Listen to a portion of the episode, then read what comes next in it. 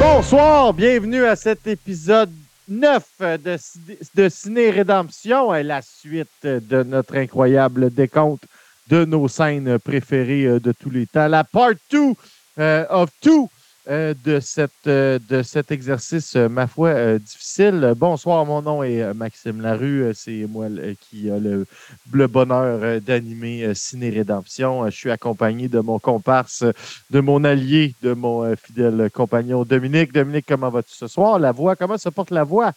Ah, Maxime, je me sens comme un ténor dans un bas de laine. Bon, ça va pas mieux que la dernière fois, mais euh, c'est pas grave, on va avoir euh, beaucoup euh, de plaisir ensemble. C'est quoi Ciné Rédemption? Eh bien, Ciné Rédemption, c'est une tentative charitable de faire reproposer au public des films parfois mal jugés, mal aimés, sous-évalués, peut-être en voie d'être oubliés. Bref, on veut donner une deuxième chance à des films, à des moments euh, pour euh, diverses raisons, à des films qu'on a euh, d'abord appréciés, Dominique, ou peut-être qu'on n'appréciait pas au départ puis qu'on apprécie maintenant. On essaye de trouver un consensus. Quand on en trouve un, on a une rédemption. Quand on n'en trouve pas, ben on, on ça reste libre, on reste ouvert. On accepte quand même de, revisiter les films. en parlant de ça, on s'est empressé quand on a décidé dans l'empressement de dire on a trop de choses à dire. On ne devrait pas se limiter. On devrait faire un, épisode en deux parties de cette question-là, de nos scènes préférées. On a oublié, ben, tu en as parlé, mais on a oublié de l'officialiser. Mais on avait officiellement une rédemption, sur ma liste. On était d'accord sur les cinq, sur les cinq euh, euh, scènes, que c'était des scènes marquantes du cinéma. Donc, on a eu une rédemption. Praise the Lord. And I'll soon be with Jesus. Round the great white throne, though the way may seem rugged, Lord, I must travel on. I'll keep climbing, I'll keep climbing. Et sans plus tarder, Dominique, mon cher Dominique, je te lance le micro Ouais. et avec ta voix de ténor, parle-nous de tes scènes préférées Ben, du cinéma. Parfait. Je, vais chuchoter comme ça un petit peu. Ça va faire un petit côté, euh, tu sais, show jazz, euh, 2 heures du matin, Radio-Canada. Euh, ouais, la voix est mieux de même. Ben, écoute, euh, je vais commencer, Max, là, parce que euh, à dernier épisode, tu nous parlais des barèmes que, que tu te mettais, puis là, j'étais bien curieux là-dessus. Que je me suis dit que j'allais comme faire une confidence, une mise à nu d'emblée. C'est-à-dire, moi, je, je suis anxieux sur les tops. Euh, je, prends, je, pense que j'ai une critique bien rationnelle des tops, pourquoi ça la structure ne marche pas, mais émotionnellement, je prends tellement, je pense que je prends ça tout le temps trop au sérieux, comme si j'allais graver les tables de la loi. Puis là, je me sens tout le temps mal qu'on fasse à plein de films. Puis, juste pour rappel un peu, euh, moi, ma problématique avec les tops, c'est que euh, bien qu'il existe des films objectivement qui touchent l'absolu, Max nous a conclu l'autre épisode avec le duel de Côte de Bad and the Ugly, et on, on a ce sentiment-là, ce, ce- sens-là, qui est quelque chose de su- supérieur qu'on atteint. Ça ne change pas que dans, le- quotidien, les films, on les apprécie selon des moods, selon des ambiances. Aujourd'hui, il mouillait. Euh, C'était vraiment un mois de décembre qui mouille. J'aurais pu avoir le goût d'écouter un film Sunshine, comme j'aurais pu vouloir assumer la, tendance puis me taper un film de, meurtre en 1800, ne sais-je, tu sais. J'ai toujours beaucoup de misère avec ça. Fait que, euh, moi, j'y ai été dans des un top un petit peu moins gradualiste, dans le sens où c'est pas nécessairement du, du premier euh, au, au cinquième, mais c'est des scènes que je juge qu'elles sont géniales dans ce qu'elles se sont données comme objectif. Puis encore une fois, euh, j'utilise le top comme une excuse pour pouvoir amener euh, certains, euh, ben, certains films là, un peu à l'ordre du jour. Fait je voulais commencer tout de suite par chez nous avec un film qui s'appelle de 1964, qui n'est pas assez connu, qui s'appelle Le chat dans le sac. Alors, je l'avais dit en premier épisode, moi, Max, Le chat dans le sac, je crois que c'est la meilleure fiction, je souligne fiction, québécoise jamais réalisée. Elle est tournée un petit peu comme euh, un, un film de cinéma direct documentaire. Je ne sais pas si tu l'avais déjà vu, Max, Le Chat dans le sac. Oui, oui, tu m'as fait découvrir ça Oui. au cégep. Oui, Euh, ben exactement. oui. Dans notre faste période ONF, Exactement. on Euh, écoutait le meilleur et le pire de ce qui est disponible gratuitement sur ce merveilleux site. Et puis, puis dans le temps, en plus, petite anecdote, Max, euh, c'est fin cégep, début université. Euh, Il n'y avait pas la chaîne YouTube tout de suite Internet. Fait que Max, puis moi, puis Marc, un autre de nos amis, on, on, est, on a vécu les dernières années de la Robotech, coin Ouais, ouais, Maisonneuve, Saint-Denis. On allait là entre nos cours. Tu choisissais un film, il y avait un bras de robot qui venait chercher le film, puis te le mettait. C'était bien le fun. Euh, fait que Le chat dans le sac, euh, c'est un film euh, extraordinaire rapidement. C'est une métaphore de la société québécoise à travers la fin d'un couple, la fin de deux, de deux couples, un couple de 20 ans, un jeune euh, ouvrier révolutionnaire euh, québécois, comme on peut s'imaginer, euh, et puis une jeune bourgeoise d'Outremont, étudiante en, en théâtre. Et euh, en fait, euh, tout le, le long, tout le film, un de mes bons amis, un de nos bons amis euh, communs, Vince, l'aime pas parce qu'il trouve que c'est un peu trop une version québécoise là, de, des intellectuels existentialistes. Ben, non, plus existentialiste, Saint, mon Dieu, le, le café de, euh, à Paris, là, des, bon, Camus et tout et tout. Mais- Mm. Ce film-là, euh, certes, dans le propos narratif, euh, il peut, c'est un film qui est assez, euh, assez cru, euh, puis qui peut être assez lourd euh, intellectuellement, mais qui est agréable pareil. Mais c'est pas ça l'affaire. C'est que ce film-là, c'est un des rares films. Il y a des films, comme tu disais la semaine passée, Max, où ce que tu prends, tu pèses sur pause n'importe où, puis ça devient une toile. Je sais Ouais. pas, j'ai pas fait l'exercice avec ce film-là. Je pense que oui, il l'est. Mais ce que je peux te dire, c'est que ce film-là, tous les plans sont nécessaires, réussis et parfaits. C'est une des directions photo les plus extraordinaires que j'ai vues de ma vie. Moi, ça m'a changé mon rapport au cinéma. Et puis, on peut passer à la scène. Euh, la scène, je suis content parce que j'ai trouvé la scène qui commence sur une scène d'amour, euh, de sexe très, très pudique entre euh, nos deux, nos deux, nos deux héros. Après ça, ils vont marcher dans la rue. Et, je veux dire, c'est d'une banalité ce qu'ils font. Là. Ils déjeunent le matin, ils vont en campagne à un moment donné, mais c'est que tous les plans sont sublimes.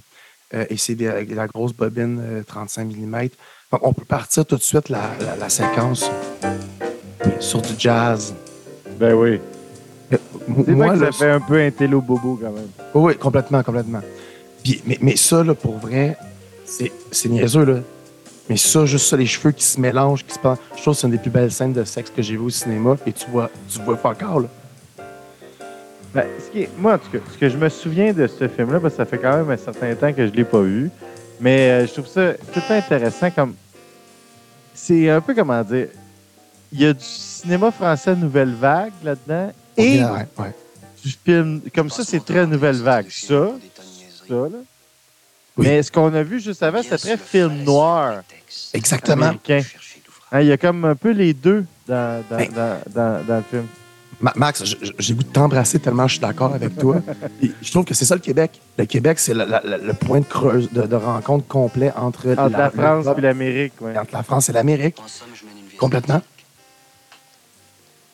Puis euh, c'est vraiment un style américain puis un style français. là. Il n'y a pas, il y a pas d'anglais là-dedans. Non. Puis je, je tiens, je tiens à le dire. Là.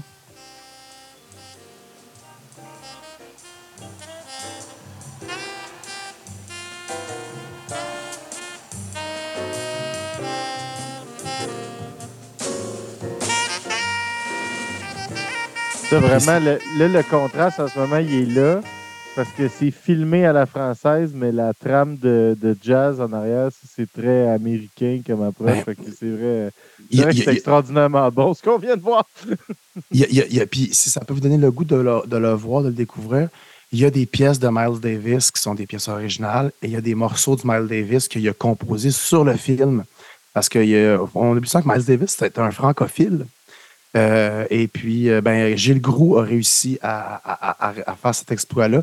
Et on n'en parle pas parce que euh, Miles Davis connaissait aussi euh, Cocteau. Il y a derrière la, très bonne pièce, Les aiguilles et l'opium parle de ça.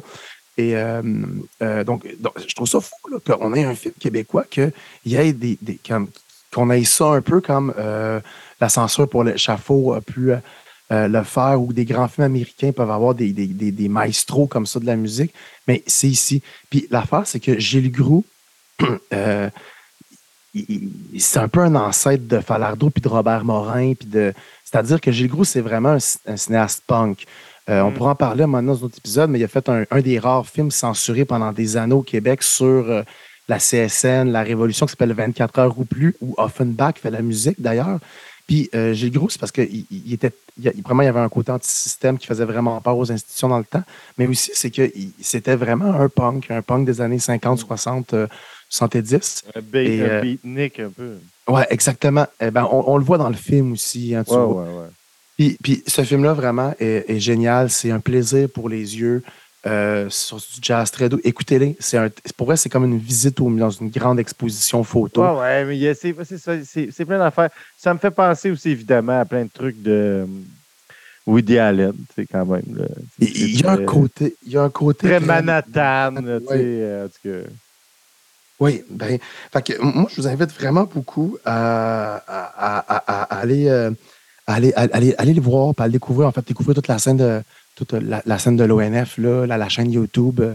Mais euh, celui-là, moi, je vous le dis, puis je suis prêt à le défendre. Puis s'il y a des auditeurs, euh, à un moment donné, qui euh, veulent qu'on développe là-dessus, je pense que c'est la plus grande fiction, fiction québécoise. Euh, ben, que je, je parle du documentaire. Ça veut dire que ça, je mets ça avec les. Ça veut dire que pour moi, ce film-là, je le mets dans, dans, euh, sous, au- sous l'augure des mêmes étoiles que Les Ploufs, que mon oncle Antoine. C'est ça que j'allais dire. euh, là, exactement. fait que, ouais. Ouais, ça, serait, dans le même- ça serait un bon sujet d'épisode en soi, ça, les ploufs et euh, le chat dans le sac. Ah, hey, on fait ça à Saint-Jean. c'est un rendez-vous. Euh, OK, ben, vo- voilà. Que, si je peux passer à ma deuxième scène. euh, oui, vas-y, vas-y, moi- vas-y. Euh, moi, Max, dans la vie, euh, j'ai un grave problème, là, puis euh, je consulte euh, pour ça, puis il y a des groupes de soutien. Euh, j'ai un problème de Braveheart. Euh,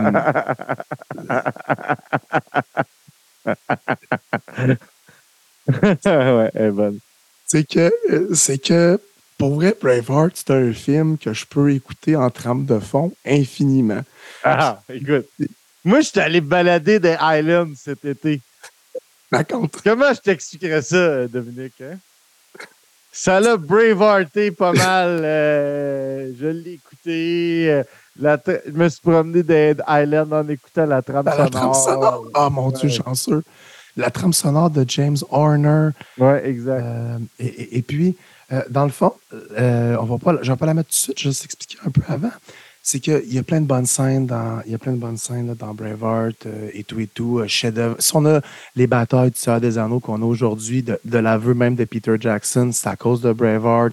Braveheart aussi, c'est l'héritier de Spartacus, euh, euh, de l'aveu de Mel Gibson, de, Stanley Kubrick. Donc, je trouve que je trouve ça débile, cette filiation-là euh, des grandes épopées qui partent du péplum en allant au film de guerre médiévale jusqu'à la fantaisie. Je trouve ça complètement touchant. Par contre, ce que la scène que j'ai choisie n'est pas une scène de bataille, n'est pas une des extraordinaires scènes de chevauchée épiques. C'est une scène qui, comme toutes les scènes du film, tire le meilleur parti de la soundtrack que tu nous parles, Marc. C'est une soundtrack de James Horner Mhm.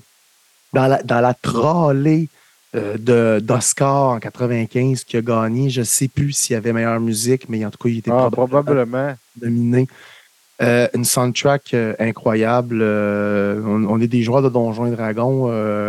puis, Ah, ça joue, ça joue souvent. ça joue souvent, ça joue souvent. Mais en fait, la scène que je veux mettre, elle tire le profil de ça, mais c'est une leçon de mise en scène. Euh, Max nous parle souvent dans le show du, euh, d'une des règles, on parle souvent de règles dans, euh, à Ciné Rédemption, puis une des règles que Max évoque souvent, c'est le show don't tell. Ouais, montre-le, ne- ne- n'en parle pas. Puis là, en 95, Mel Gibson, euh, euh, il coécrit, produit, réalise, puis joue le premier rôle euh, du film. Ça devait être débilement épuisant. Et il nous sert une leçon de mise en scène. La scène que j'ai choisie, c'est la scène où il, il est trahi par la noblesse, é- la, la noblesse écossaise. Ouais. Puis là, il, il- il se bat, con- il poursuit le roi, berserker, feu de rage. Puis là, il a- le roi ordonne un, un des, euh, un des chevaliers qui est avec lui d'aller le ra- ralentir. Il se bat, il arrive pour tuer le chevalier. Braveheart enlève son casque, puis il trouve, c'est Robert de Bruce, l'héritier du trône d'Écosse qui avait promis, promis l'appui de la noblesse. Puis là, il est complètement détruit. Il avait mis tous ses espoirs là-dedans. C'est comme si Aragorn devenait un disciple de, de- de Sauron. là. Puis C'est là, Mel honnêtement, le regard, le regard qu'il fait à ce moment-là, Mel Gibson, c'est le meilleur. C'est pour vrai, c'est le, c'est une des meilleures, euh, euh, euh, c'est un des meilleurs jeux que j'ai vu au cinéma. C'est-à-dire, c'est la représentation du désespoir. Genre, comme c'est, le désespoir joué à la, à la perfection. Il n'y a, que ça dans ce. Puis il dit pas un, un traître mot, là, mais en tout cas, j'ai hâte que tu mettes la Mais, scène, là, mais ça va Mais, être. euh, on peut, on, on peut l'entamer, la scène, là. Mais euh, exactement, Max, c'est pour ça que je l'ai choisi, pour ce que tu viens de dire. C'est une leçon de mise en scène, c'est une leçon d'acting. Euh, show don't tell. il y a tout- Braveheart, c'est un film que plus jeune, euh, ça a eu un effet. euh, C'est dans la lignée des films là, que j'ai écouté vraiment beaucoup. là. C'est que j'ai usé ma cassette euh, à l'os. Pour vrai, la première fois que. Je me souviens très bien la première fois que j'ai vu la fameuse scène de la bataille de Dunkirk avec les, avec les troncs d'arbres. Je n'en revenais pas. Je ne catchais pas. Ils vont se faire massacrer. Mais ils vont se faire massacrer. Le film, c'est à propos des Écossais qui. Ah, il y a des. Euh, c'est parfait. Euh, puis, euh, en tout cas, juste, tu sais, j'écoutais dernièrement un documentaire sur euh, Cannibal Holocaust, un film épouvantable à regarder, puis comment Deodato a dû faire venir euh, des, des comédiens au tribunal pour montrer qu'ils n'étaient pas morts. Puis, il est arrivé une chose semblable à, dans Braveheart, c'est qu'ils ont dû démontrer qu'ils n'ont pas blessé du tout de chevaux, c'était des mannequins, puis, puis dans la bataille de que, que tu parles. Puis, tu sais, était tellement réaliste que les associations du droit des animaux, ils croyaient pas jusqu'à ce que les preuves soient emmenées. Fait que ça, ça, ça, vraiment, quand on dit que le cinéma, c'est aussi un art de mensonge. Contrairement à la scène où euh, c'est évidemment un cheval en plastique qui tombe dans l'eau il en bas, du, en bas, en bas du, du château tout droit puis qui flotte. En tout cas, il y a des moments où les faux chevaux sont plus réalistes que d'autres dans ce film-là. On vous laissera juger par vous-même. Alors, on va y aller avec la scène.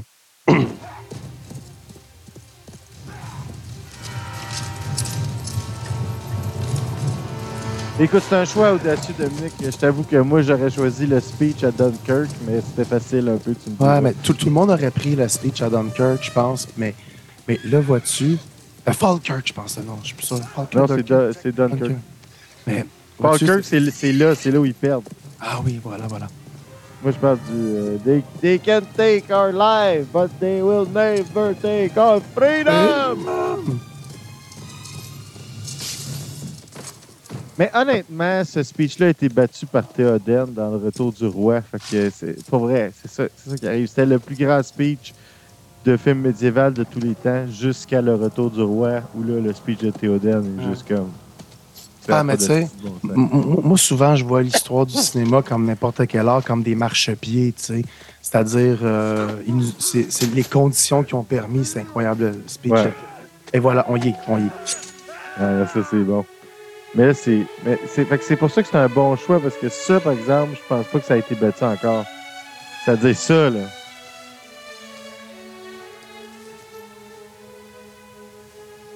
Et on a beau dire, hein. Hey, J'ai des frissons.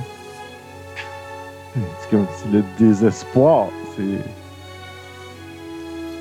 C'est sûr qu'il filait pas cette journée-là. là. Et quand il s'écroule. Il comprend pas, il est déçu, il est pas sûr, il veut essayer de se l'expliquer. Euh, Quand, quand il mâche, t'as l'impression qu'il essaie de trouver une explication, puis non, il lâche, il y en a pas, il est juste déçu, il est juste triste. Il accepte son sort. Il fait toutes les, il fait toutes les étapes du deuil en 30 secondes. C'est fascinant. ça, c'est ça. Je... Ah, puis la, puis la, la tonne qui nous raconte toute l'histoire de ce qu'il est en train de se dire. Puis là, là, il voit qu'il il s'en vient, puis là, il abandonne, c'est fini. C'est un homme détruit.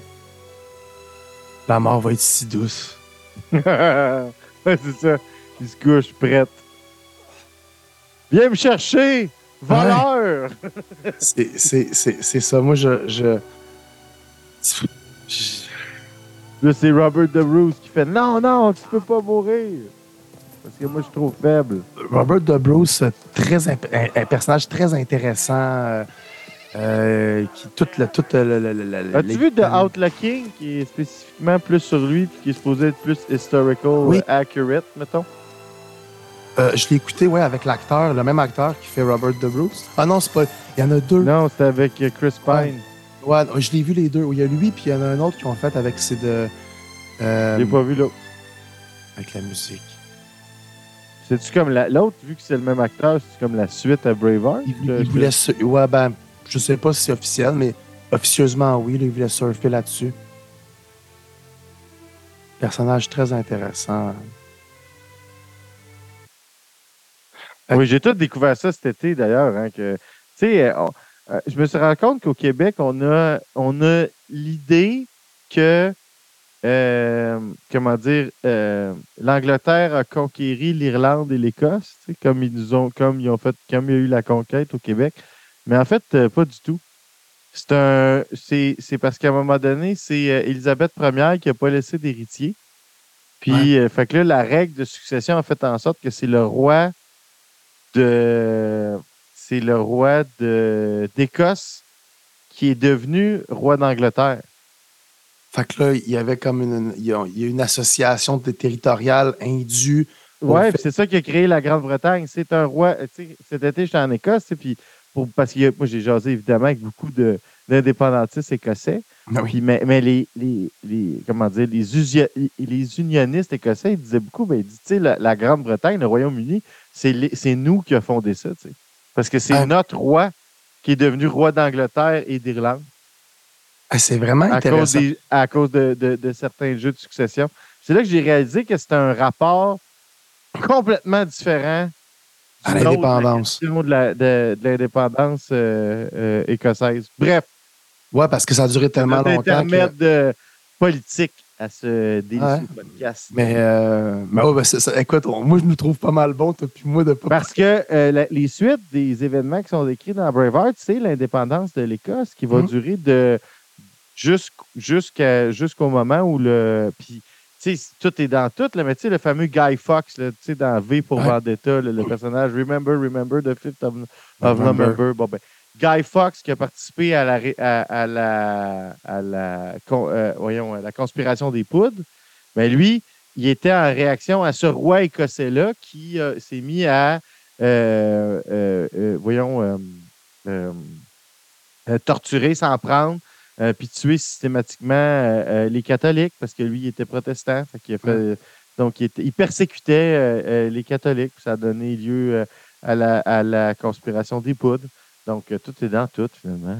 C'est. Euh, c'est vraiment intéressant. Continue, Dominique. Non, c'est vraiment intéressant. maintenant, ta liste. On vient au cinéma, mais je- tu m'en- jaseras euh, de, de- des- troubles de succession. On imagine souvent que c'est tout comme le film de Ken Loach, là, où ce que c'est l'I- l'IRA, tout ça, mais c'est plus complexe. Non, c'est plus complexe, c'est plus complexe, effectivement. Ouais. Ben, pour, pour mon prochain film, Max, euh, je vais. tu vois pourquoi les tops me rendent anxieux? Oui. C'est que dans le film que j'ai choisi, il y a plein de scènes qui pourraient être dans plein de tops. Je ne Mhm. savais même pas de quoi je parlais.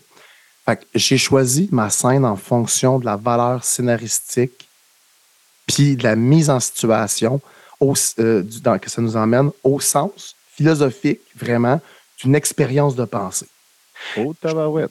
Je vais vous expliquer. C'est-à-dire, commençons par le commencement. Il s'agit de Eternal Sunshine of the Spotless Mind, écrit par un gars qui a fait que j'écris aujourd'hui euh, pour le cinéma euh, et tout, et tout, mais d'autres choses aussi, théâtre, littérature et tout, qui est euh, euh, Charlie Kaufman, extraordinaire auteur qui a écrit Being John Malkovich, qui a écrit Adaptation, et Eternal Sunshine. Écoutez, écoutez ce C'est un film extraordinaire. Moi, je dis tout le temps que le seul genre, le genre que j'aime le moins, euh, euh, c'est la comédie romantique, mais je donne tout le temps euh, deux exceptions à, à- à cette règle. Et euh, je ne parle pas des films de romance. J'aime beaucoup les films de romance. Je n'aime pas les comédies romantiques. Ben, Non, pas beaucoup, en tout cas. Mais il y en a toujours deux que je donne en exemple. Un, la première étant, tu vas me dire c'est facile, mais évidemment, euh, Pretty Woman, parce que Ah ouais. c'est quand même inventé le genre, fait que c'est intéressant. Euh, puis euh, la deuxième, c'est toujours Eternal Sunshine of the Spo- Spotland- Spotless Mind. Je trouve vraiment que c'est un film magnifique, une histoire d'amour exceptionnelle. C'est drôle à souhait tout le long. Tout à fait. Euh, donc, euh, le film, bon, écrit par Charlie Kaufman, euh, il, a, écrit- il, dernièrement, il a fait un film surréaliste produit par Netflix qui s'appelle I'm Thinking of Ending Thing. Euh, écoutez, c'est vraiment un, un auteur incroyable. Euh, il écrit bien, il est un bon dialoguiste. Moi, l'affaire qui me touche, c'est que c'est un gars qui, qui arrive à faire du cinéma populaire avec des costumes métaphysiques. Je trouve ça Mm. plutôt impressionnant. Euh, et puis, c'est réalisé par Michel Gondry. Super réalisation, ce film-là. À un moment donné, ils sont dans les méandres de l'esprit. Euh, parce que, puis là, ils tournent ça caméra à l'épaule avec des gros spots. Parce que, pour dire rapidement, sans spoiler, euh, le, thème du film, c'est euh, on postule qu'il y a une entreprise privée de médecine qui a trouvé une machine pour effacer des souvenirs. Donc, tu es dans une peine d'amour, tu es dans le deuil de ton chat, tu as eu un traumatisme de guerre. Tu peux ramasser tout ce qui se rappelle. Euh, puis là, il y a une entreprise privée qui efface ton souvenir et envoie des lettres à tes proches pour pas référer à ça. Ils ont tout un système. C'est une espèce de, de grande manipulation. Euh, et puis c'est intéressant, ça pose des questions sur le mensonge, sur la souffrance, sur le deuil, sur l'acceptation. C'est plein de thématiques. Puis bon, bref, euh, le film commence un peu déconstruit. On, suit une relation, une peine d'amour, on sait plus ce qu'on en est et on comprend rapidement euh, que c'est derrière, euh, derrière tout ça, c'est cette entreprise-là. Et puis Michel Gondry, quand euh, le, le- le personnage de Jim Carrey, Joël, euh, décide de- d'emboîter le pas à son ex qui a fait ça, il souffrait trop de s'être fait oublier qu'il subit le processus. Fait que là, à un moment donné, on, on passe dans la. le- il, fait- il a mis en scène le subconscient d'un être humain. C'est super bien réalisé. La musique est de John Byron. Soundtrack incroyable. Euh, petit- dans des jours de pluie comme aujourd'hui, c'est super bon. C'est doux, une baisse suave, des notes mélodieuses. C'est extraordinaire. J'adore ce film-là. Maintenant que la, la table est mise, la scène que j'ai choisie, c'est la scène finale. Donc, pour une raison que je ne vous spoilerai pas, l'entreprise qui efface les mémoires euh, de l'intérieur se fait saboter. Et puis tout le monde reçoit euh, des, des lettres pour se, le- se le faire dire, ceux qui ont subi ça parce qu'ils ne se rappellent pas du processus. Et ils reçoivent des éléments d'en- de- de- de- de- de- d'enquête qu'ils ont fait avant. Il y a des gens qui reçoivent, ah ouais, ben, mettons que tu t'es fait, Max, euh, effacer la- le deuil de ton chat. Tu vas, la- tu vas voir toute l'entrevue que tu as passée. Euh, Ah, mon petit caramel, je l'aimais beaucoup pour ça, puis écoute ça. Là- je vais me rendre compte, j'ai oublié un chat. Ouais, c'est ça, exactement. Puis là, la situation, c'est que ils se redécouvrent malgré tout, les deux personnes. Ils, se revoient puis ils retombent amoureux une deuxième fois sans savoir qu'ils ont déjà été en couple. Fait que là, ils arrivent pour aller chez l'autre. À un moment donné, un soir, Joël, chez la personnage de Kate Winslet, elle reçoit la ça, cassette. c'est ça qui est extraordinaire. C'est ça, c'est parce qu'ils respectent tous les codes de la, de la comédie romantique. C'est-à-dire que à partir du moment où ils s'en souviennent plus, ils s'aiment plus trop. Puis là, il y a des péripéties qui fait qu'ils s'aiment pas pire, puis ils retombent en amour. Puis en tout cas, puis là, la, la fameuse moment où il y a quelque tu sais, dans une comédie romantique, il y a tout, le temps quelque chose qui se révèle. Mais là, là-dedans, c'est ça qui se révèle. C'est-à-dire toutes les affaires qu'ils ont oubliées. Puis là, ben, finalement, ça marche pareil. Fait que ça respecte toute la, la construction de la, de la comédie romantique, exactement comme si c'était Pretty Woman, mais dans une espèce d'affaire complètement flyée, puis surréaliste, puis métaphysique. C'est ce qui rend le film euh, Exactement. Fait que Joël rentre chez. euh, puis là, elle met la cassette. Puis là, euh, là, il entend la voix de la fille qui est rentrée pour la première fois, mais qui est sortie avant, avec avant. Puis elle dit Ah, Joël, ce que je suis plus capable, c'est le matin, il fait ci, il fait ça. Puis là, il a, il- la- on entend Il y a bitch, il y a bitch. Fait que là, il est en tabarnak, il s'en va, il arrive chez eux, lui, avec il a reçu les, les cassettes. Là, il écoute la cassette, puis il s'entend lui-même bitcher la fille. La fille rentre chez euh, Kate Winslet. Elle rentre. À fois Kate, Kate Winslet, c'est un personnage qui s'appelle Clémentine, puis euh, Jim Carrey, Joël. Donc, Clémentine rentre. Joël est détruit, il écoute ça, il vient de comprendre que c'est vrai. Puis là, les deux, là, elle s'en va triste. Il assiste dans le corridor. Puis les deux se remarquent, puis ils se regardent, puis ils s'aiment. Puis ils, ils entendent les insultes qui se sont dites. Puis malgré ça, ils choisissent de revenir ensemble. Fait que, deux choses là-dedans. Premièrement, l'exercice de pensée. C'est- un exercice de pensée au sens philosophique, au sens le, cerveau dans une cuve, la basique de Rocco, vraiment comme. Et si on avait, si cet élément-là se produit, qu'est-ce qui se passe? Puis la question que le film nous pose, c'est si on vous disait que vous aviez déjà vécu puis aimé les choses que vous avez aimées puis que vous avez vécu comme vous avez vécu, voudriez-vous les revivre même si vous savez les conséquences? Puis ils prennent le choix de oui. Et là, c'est la deuxième chose, c'est que c'est pas une morale cucu. C'est une morale réelle sur les difficultés de l'amour, et c'est d'une beauté. Et on peut regarder la scène parce que j'en ai parlé vraiment beaucoup parce que c'est un film que j'adore. Mais je trouve que je l'ai choisi sur des bases scénaristiques. Euh, je trouve que c'est incroyable. C'est une mise en situation qui ne peut pas arriver autrement que comment ce film-là le fait. Euh, puis je trouve ça extraordinaire. Donc, on y va tout de suite avec la scène.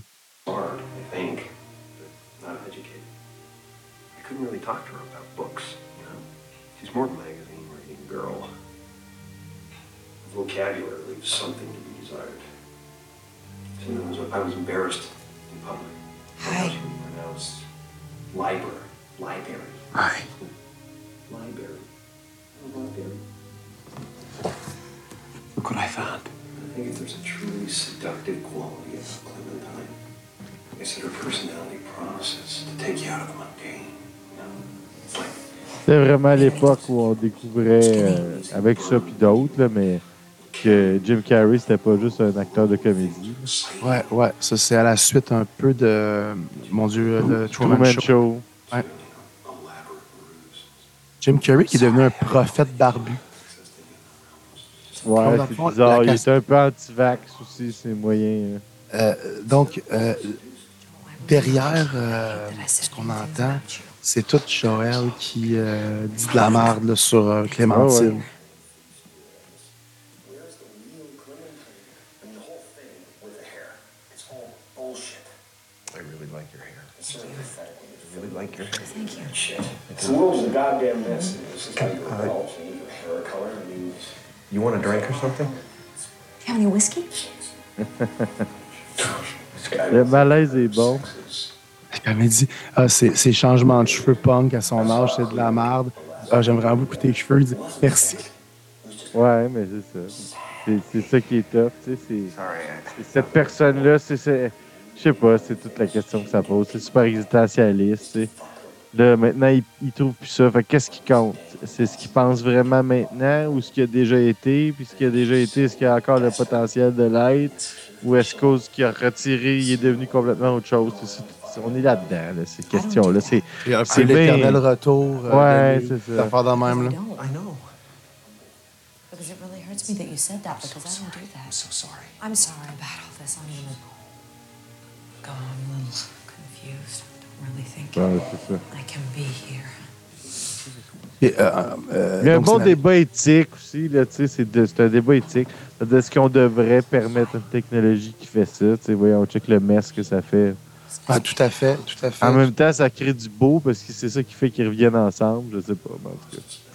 Mais C'est ça, qui est- c'est ça qui est bizarre, c'est que à- la finale, à la fois, est comme grandiloquente parce que malgré tout, euh, il, arrive à se, à- il se retrouve, mais en même temps, elle est très humble puis très très concrète parce que il parle des vraies affaires de l'amour. là. C'est pas, euh, tu comprends, Mhm. c'est pas à tous les jours j'arrive sur mon grand cheval blanc. tu sais. Non, c'est à un moment donné. euh, Comment tu, comment tu gères telle affaire, ça me gosse, puis tout ça. Puis moi, je- d'avoir rabouté des concepts là, comme l'âme sœur grecque avec des trucs d'une trivialité désarmante, genre tu passes pas le balai. Je trouve que ça, c'est ça, c'est du Charlie Kaufman. Puis je pense que tout le monde doit écouter les films de Charlie Kaufman. Écoutez Charlie Kaufman, écoutez Synecdoche, New York, écoutez Being John Malkovich, écoutez Adaptation, écoutez Eternal Sunshine, écoutez. Suivez ce qu'il fait, c'est extraordinaire. Fait que voilà, c'était mon troisième choix. Euh, Vas-y. mon, mon- mon quatrième choix, euh, Max, euh, écoute, tu vas me trouver un peu, un peu cliché, euh, mais, mais, moi- mais moi, je pense encore une fois que nous sommes sur le pathway de l'absolu avec ça. Puis je m'emboîte un peu. la part de divin, comme je disais. La euh, part, dernier exactement. épisode. La part de Exactement. divin dans le cinéma. Exactement. Puis je, je- je voulais. euh, tu sais, j'ai mis des trucs de petits maîtres qui nous, qui nous emmènent là-dessus. Mais quand les petits maîtres ont des grands moyens, ça donne des choses du style.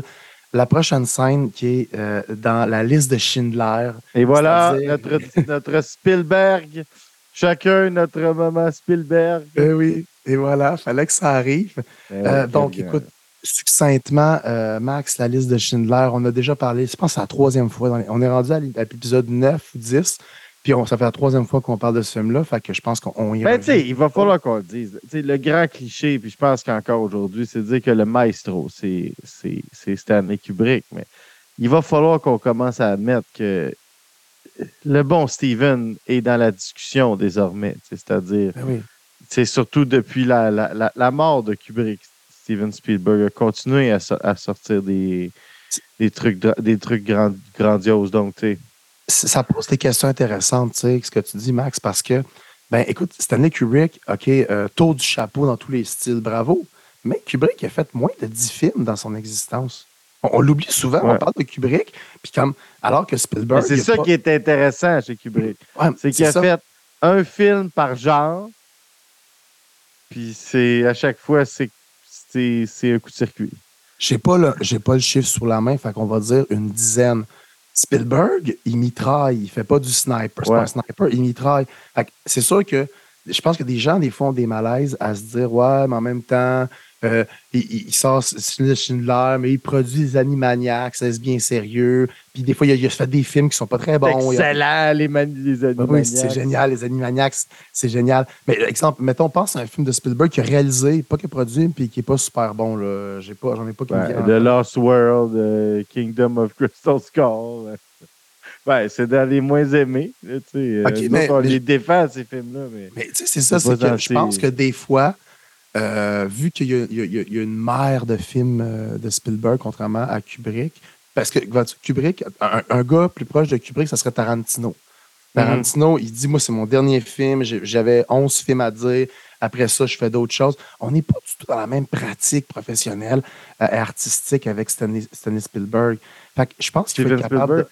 Mais en même temps, Steven Spielberg il a un souci. C'est vraiment un grand réalisateur qui fait des. Tu sais, il fait pas des.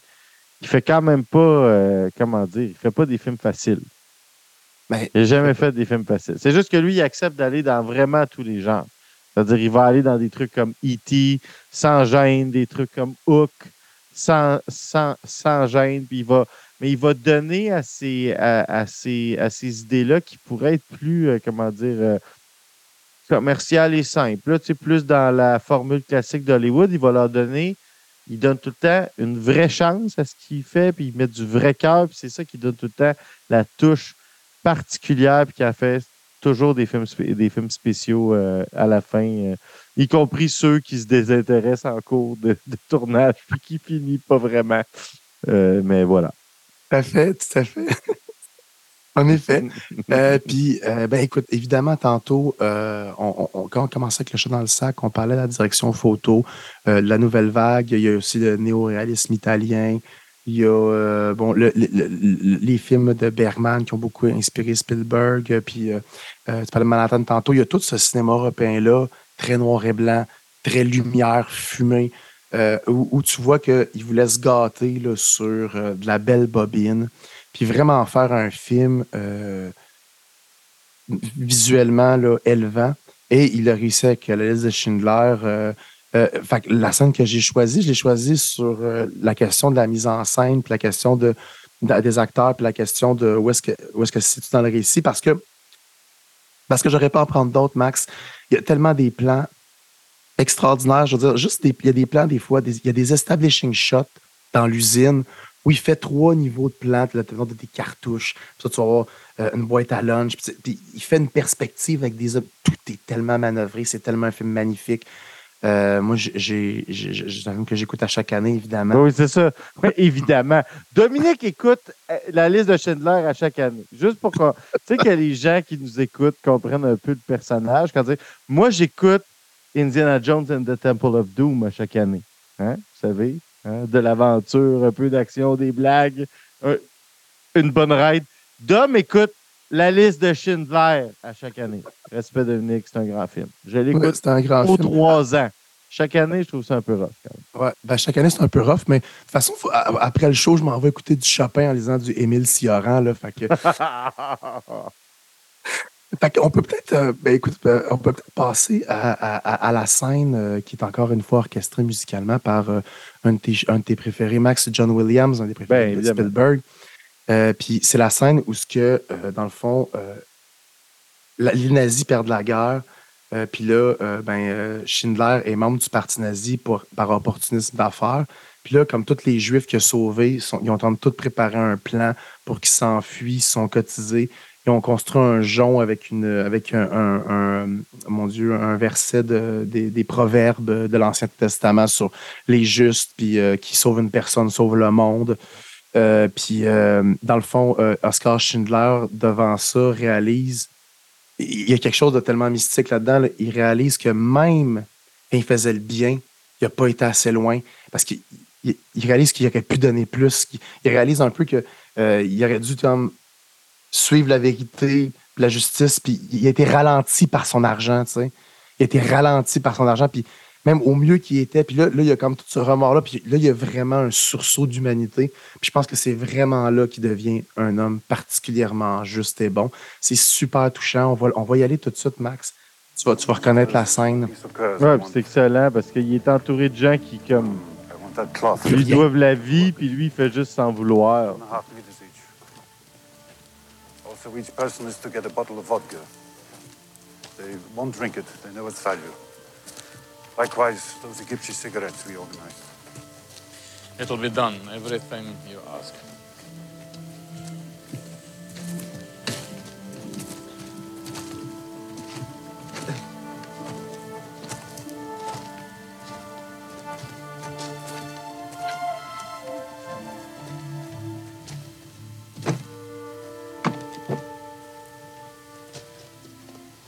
We have written a letter trying to explain things in case you were captured. Spielberg, c'est vraiment pour quand même pour un.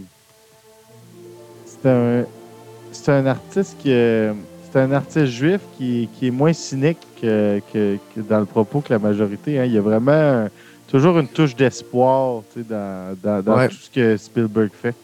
Sais, notamment ça, c'est-à-dire tu racontes l'histoire de l'Allemand qui a comme euh, tu sais, je veux dire quand même c'est c'est c'est- tu sais, c'est tout le temps quelque donné- chose qui revient là, tu sais, l'idée de de ouais de l'espoir tu sais, Le- ça me le fait personnage- penser euh, ouais, Le personnage du comptable, à un moment donné, tu sais, euh, qui, qui donne le genre présentement, tu sais, il dit Regardez cette liste-là. Cette liste-là sur laquelle il y a des noms de juifs qui va sauver. Il dit C'est la lumière, c'est la vérité. Cette liste-là, c'est le- c'est la bonté. Autour, il n'y a que l'obscurité. Puis là, je trouve que ça résume bien le cinéma de Spielberg. Ce que tu veux dire, c'est un peu la phrase de Dostoïevski plus noire est la nuit, plus brillante est l'étoile. tu sais. Mm. Et c'est toute l'œuvre. Je pense que cette phrase de Dostoïevski-là résume l'œuvre de, de Spielberg. C'est c'est ce bout-là que je te parle.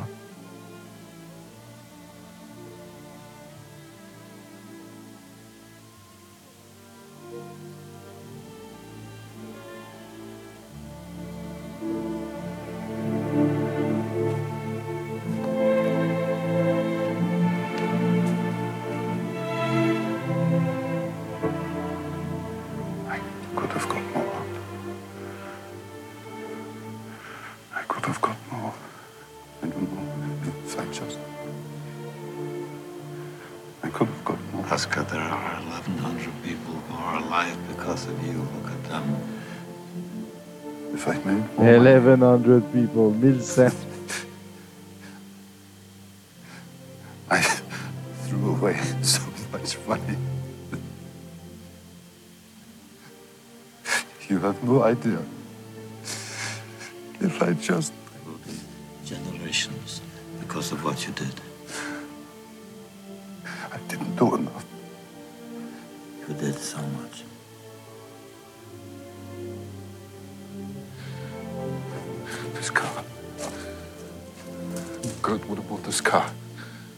Did I keep the car? Ten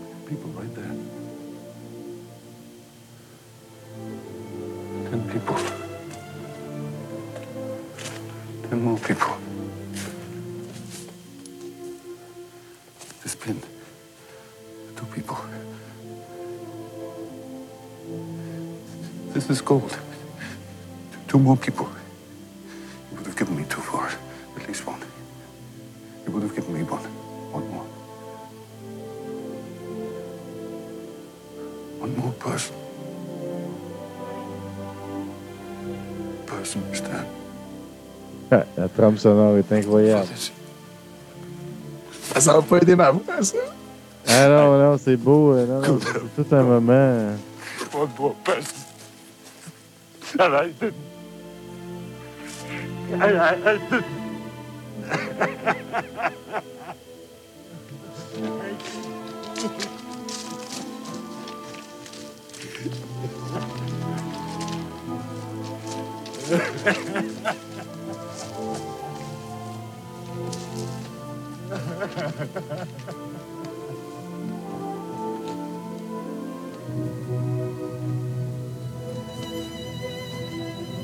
C'est- bon d'avoir pensé et d'avoir insisté là-dessus parce que, tu sais, comme spectateur, ce que tu assistes dans le film, c'est toute la, la gamique puis la com- le complexe stratagème qu'il met en place pour pouvoir sauver de plus en plus de vies, tu sais. Fait qu'à la fin, c'est tout. Comme spectateur, tu regard détaché avec ça. Fait que, tu sais, quand arrive la fin de la guerre, tu es comme soulagé. Tu es, vraiment mis dans la perspective des Juifs dans cette scène-là. Tu es juste comme soulagé. d'être, comme- Mais là, après ça, lui, il réagit comme ça. Puis tu comprends que c'est vraiment l'humanité dans la pièce. C'est-à-dire que là, lui, il a juste encore le. Lui, c'est ça. Il a plus sa gamique. tu sais, Il a plus tout son stratagème pour le garder occupé. Puis le regarder focus sur ce qu'il a à faire. Là, c'est fini. tu sais. Il y a juste le, le vertige puis le désarroi de, de, de tous ceux qui sont morts puis de tout ce qu'il a vu faire. Puis là, ben, pas avoir vu le film, là, mais hey, le personnage du nazi là-dedans, là, il est tabarouette. Hey man, ouais. Hey, aïe, aïe, aïe, aïe, aïe, aïe, aïe. Un, un grand méchant, s'il y en a. Un grand méchant. J'avais pensé mettre la scène sur euh, où, que, euh, où que, euh, il essaie d'y parler du pardon, puis son mm. nazisme revient sur. Il y a tellement de bons, de bons bouts qu'il mm. aurait pu faire que je pense que c'est la première fois que c'est la première fois de ma vie que je pleure sur Twitch. Ben oui, mais là, c'est correct, euh, Dominique. Ah. Euh, on te pardonne, euh, on te pardonne. euh, voilà. Je pense Ah, qu'il t'en ben, reste une, par exemple. Je Il pense m'en reste une. Il m'en reste une, puis je, je vais finir avec ça, Maxime. Vas-y. Euh, ben écoute, Max, tu sans surprise, ça va être. euh, puis je vais, je vais la dire, pour ça, je pourrais peut-être re- recontextualiser un petit peu. J'espère que je ne me pas trop. C'est une scène de Barton Fink. Ben, on est, voilà. S'il y avait deux certitudes, euh, c'est qu'il y aurait une scène. euh, ben, moi, il y avait plein de certitudes dans la mienne, finalement. Mais toi, en tout Oh. cas, j'étais sûr qu'il allait au moins avoir Barton Fink. Ah, Braveheart, j'étais pas très surpris non plus. On se connaît beaucoup. Hein? Euh, donc, Barton Fink, rapidement, histoire d'un d'un, euh, d'un auteur euh, new-yorkais très, très urbain, très, très, très à gauche. donc, un auteur juif de New York de théâtre. Euh, qui, euh, fier de son succès, euh, est, est emmené à écrire un- un- à Hollywood pour écrire un film de catch. Euh, le personnage de Barton Fink est, est traversé d'un paradoxe assez connu, c'est-à-dire le paradoxe de l'intellectuel de gauche qui veut écrire pour le peuple et parler du peuple, mais qui n'est pas capable d'écouter le peuple. Donc, il y a toute une espèce de. On part un peu avec cette Il déteste caricature-là. tout ce que le peuple aime. Oui, exactement. Puis d'ailleurs, il y, a son- il y a- il y a Charlie, qui est son, son voisin d'à côté, qui est un. Je ne spoilerai pas de truc, mais bon, il, se présente comme étant un. euh, il est un vendeur d'assurance euh, euh, itinérant en porte-à-porte. Et puis, bon, le film Barton Fink, pourquoi il devait être là? Bon, rapidement, pour l'anecdote, moi, j'ai 14 ans, je reviens d'un cours de tennis un soir d'été très chaud avec mon ami Bertrand. J'arrive à Télé-Québec, je pogne la deuxième partie du film. Et là, j'ai un moment, un un sentiment d'extase, de vertige. Je pense qu'on appelle ça le syndrome de Stendhal. Euh, puis, euh, j'appelle. euh, dans ce temps-là, j'écoutais des films avec Marc-André. Il n'avait pas aucun club vidéo.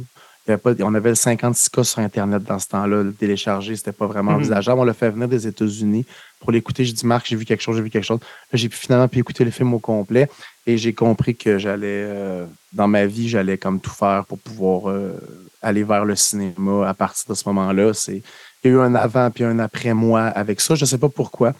D'ailleurs, c'est un film pour lequel ils ont changé les règles de, à Cannes parce qu'il a tout raflé en 91. 91, ouais, il a tout raflé. Meilleur, euh, meilleur acteur, John Turturro, meilleur film, meilleur scénario, Palme d'Or, blablabla. Il a, il a tout raflé. Fait que, extraordinaire. Bref, tout le long du film, dans la chambre, parce que j'adore les huis clos, tout le long Ouais. du film, dans la chambre de l'auteur, Barton Fink, il y a un, une- un- un petit, euh, un petit euh, euh, cadre qui observe euh, un cadre assez simple de carte postale. C'est une belle blonde de dos comme ça. Euh, on la voit de dos, en, maillot de bain, la main sur la, nuque, qui regarde l'océan. Et euh, bon, Barton Fink, en plus des anxiétés de la création, il va tomber dans des péripéties surréelles. Écoutez Barton Fink, vous avez vu que j'étais un fan. Euh, D'ailleurs, j'ai eu comme cadeau à Noël cette année un porte-clés avec. J'ai pas beaucoup de cossins dans la vie, Max, mais je vais te le montrer. Euh, mon Dieu, j'aurais dû le prendre parce qu'on m'a offert euh, un porte-clés. C'est la, une reproduction de la, clé de chambre, du, du porte-clés de chambre qui donne à l'hôtel où c'est marqué la devise de l'hôtel. C'est Mon genre de. mon c'est exactement. J'ai eu ça, je dis mon Dieu, c'est le genre de cadeau que Max aime.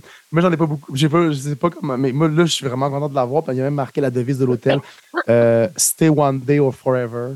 Euh, puis bref, euh, donc, il traverse toutes ces tribulations-là que je vous épargne. Et il finit sur la plage avec un colis mystérieux, une situation derrière lui, complètement dépassé par les événements. Il arrive sur la plage et il se passe ceci. On va aller à la scène. Maxime, ça reste pas une très longue scène. On va pouvoir revenir après.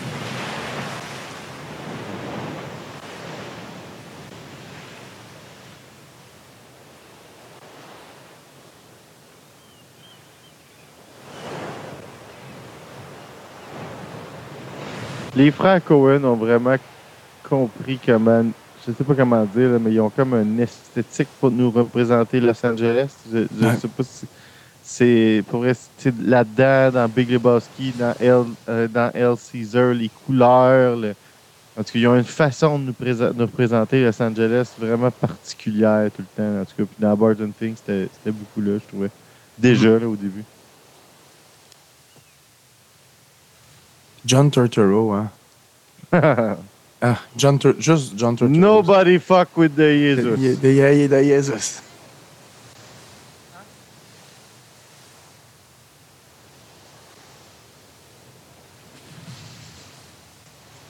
I said it's a beautiful day.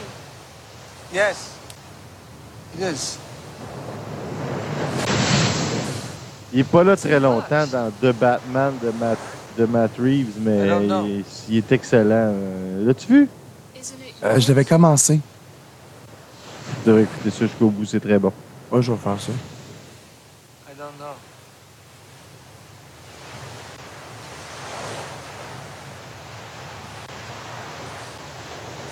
You're very beautiful.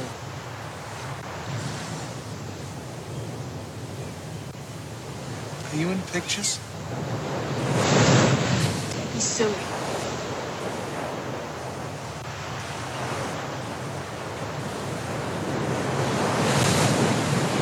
Et là, vous devinez, après la pause du petit cadre, euh, moi, j'ai toujours interprété cette scène-là comme le moment où Barton apprend à voir la beauté dans les choses du quotidien. C'est-à-dire que ça, ce, qu'on- les- ce plan-là, exactement, c'est la reproduction parfaite du cadre d'hôtel, un cadre plutôt standard euh, qui est dans un hôtel plutôt miteux euh, de Los Angeles. Puis tu vois que les dernières lueurs de- dans les regards, dans le regard de Barton Fink, c'est oui, certes, premier, la- premier layer de compréhension.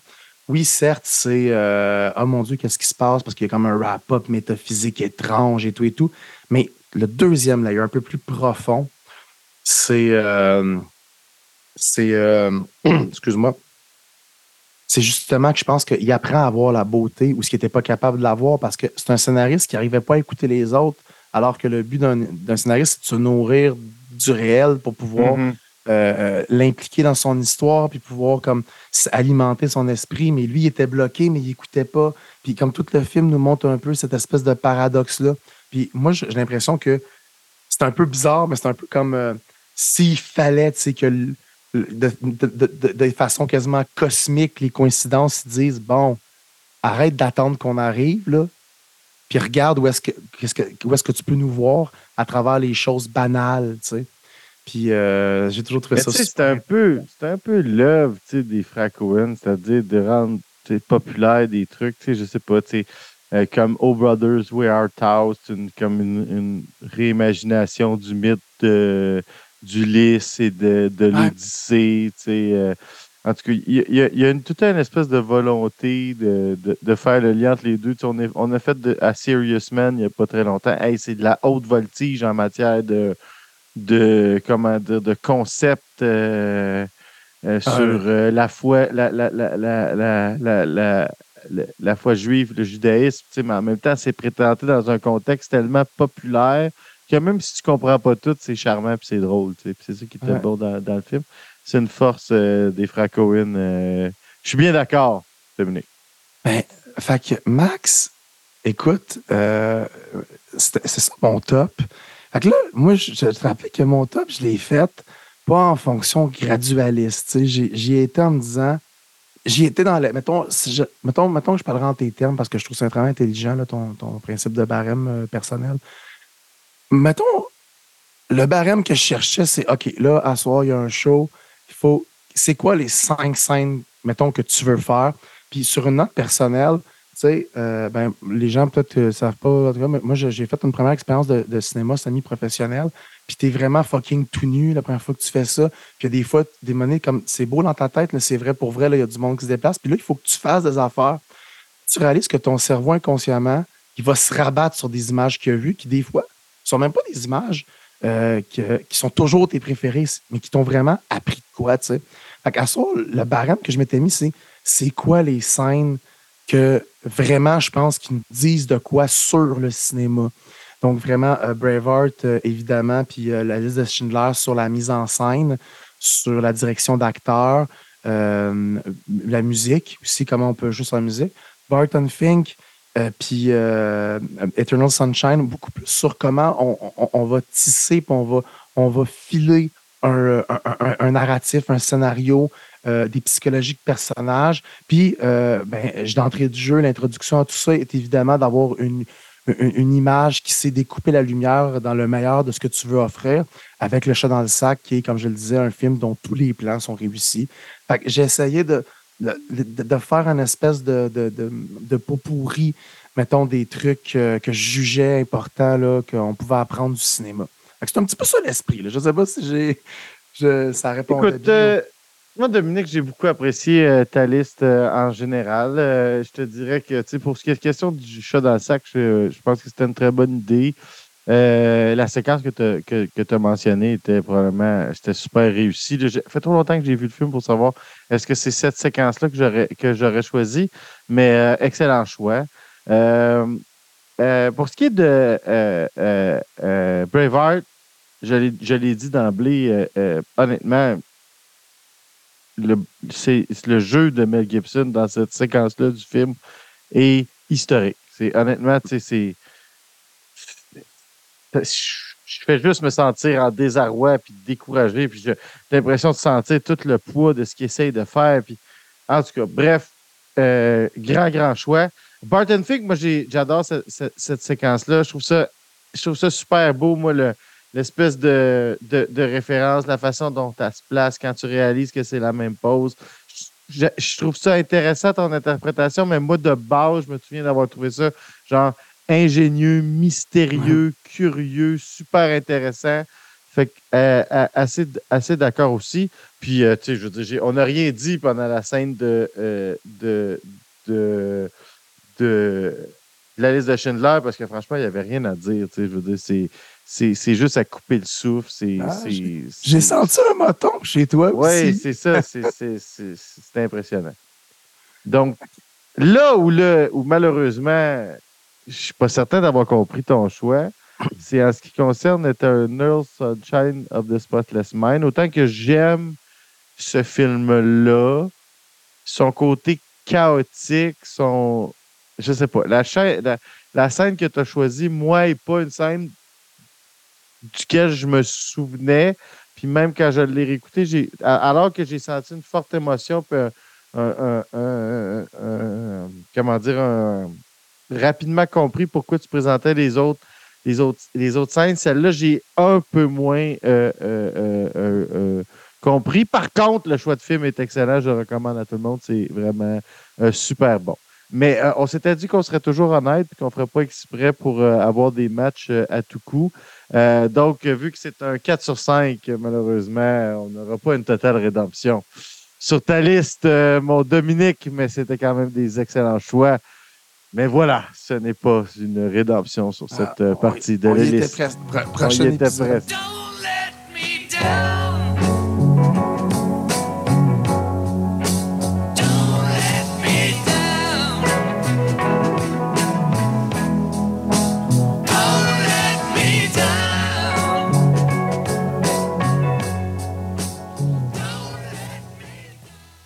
Mais qu'à cela ne tienne, Dominique, c'était une excellente euh, liste. On te remercie euh, immédiatement. Et avant de fermer euh, tout ça, euh, on va aller écouter quelques messages euh, immédiatement.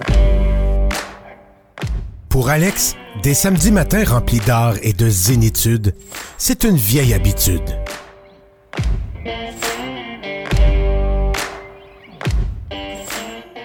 Une vieille habitude. Samedi, 9h. Sur qui TV.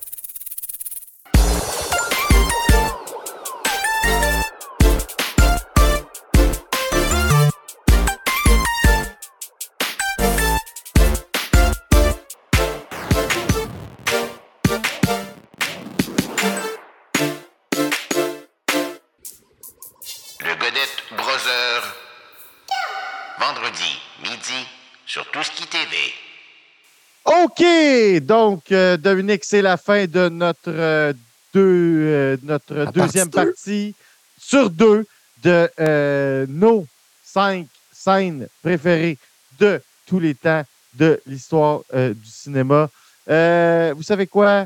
Il va y en avoir d'autres, des listes de scènes, parce que franchement, ça a été trop difficile. Il y a trop de choses à parler. Je pense que parler de cinéma en, en- en montrant des scènes, c'est c'est un support euh, exceptionnel. C'est là-dessus qu'on va essayer de se spécialiser euh, dans Ciné Rédemption, c'est-à-dire saisir les moments de pourquoi un film euh, nous a marqué, puis on l'a trouvé intéressant. Puis aussi, essayer de saisir les meilleurs moments de, ce film-là. C'est ça un peu le cadre qu'on se donne. Euh, donc, écoutez, si vous avez si vous avez raté ça, on vous invite quand même à le réécouter euh, en balado sur euh, le Patreon de Tout ce qui TV ou sur toutes les bonnes plateformes de podcast. Mais on vous rappelle que le 28 euh, décembre dernier, on a fait notre premier épisode live. Donc, on vous invite à le réécouter parce que il y en aura d'autres à venir très, très bientôt. Et c'était notre première soirée, Dominique, ce soir, dans notre nouvelle case horaire du euh, vendredi soir. Euh, donc, euh, là-dessus, on remercie euh, Tout qui TV pour euh, l'opportunité. Et euh, Dominique, on espère te retrouver la semaine prochaine avec toute ta voix, ta vigueur pour discuter encore et encore de deux films. Et on verra si on a aimé ça ou non. Bonne soirée, tout le monde. I'll keep climbing, I'll keep climbing till I make it my